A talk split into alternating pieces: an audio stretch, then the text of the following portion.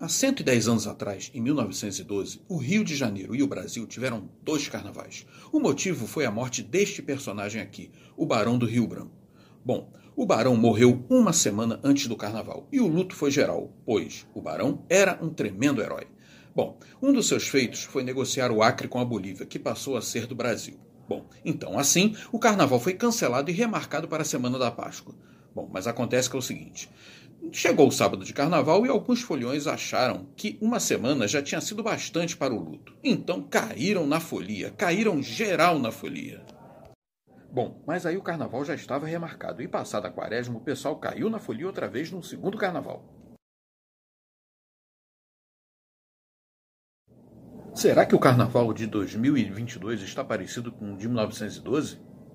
Gostou? Então curte e compartilha. Este foi mais um podcast do grupo Rio de Janeiro em suas histórias e histórias. Até a próxima.